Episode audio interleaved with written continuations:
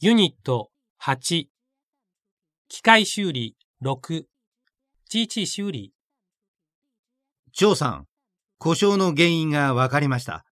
ここを見てください。そうですか？どこですか？羽とポンプの接触部分です。ほら、ここには、擦り傷がたくさんあります。そうですね。どうしてですか？平石さん。多分、ホコリがオイルの中に混ざり込んで、オイルの流れで接触面の隙間に入ったのでしょそうですね。傷があるから、ポンプの回転トルクは重くなって、モーターの負荷も大きくなる。結局モーターはダメになりましたね。う。その通りです。これを修理するのは手間がかかりますね。ポンプの内壁と羽を研磨する必要がある。モーターのコイルも作り直さなければならない。二つとも工場でできないことですね。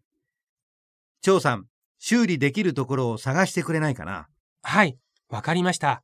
すぐ調べます。平石さん、全部調べました。ご報告します。早いですね。状況は？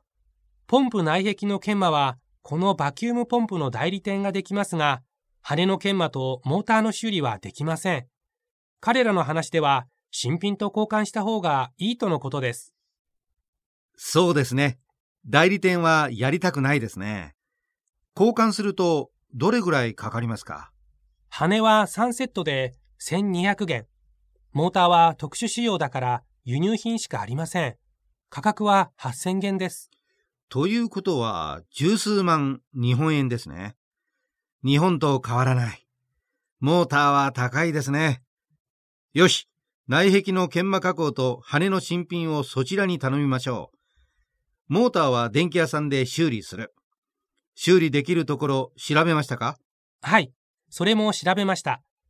1キロワット以下は200元。それ以上の場合、1キロワットあたり100元です。ここはいつも使うエンジニアリング会社の東技師が紹介してくれたところです。当技師の紹介なら信用できますね。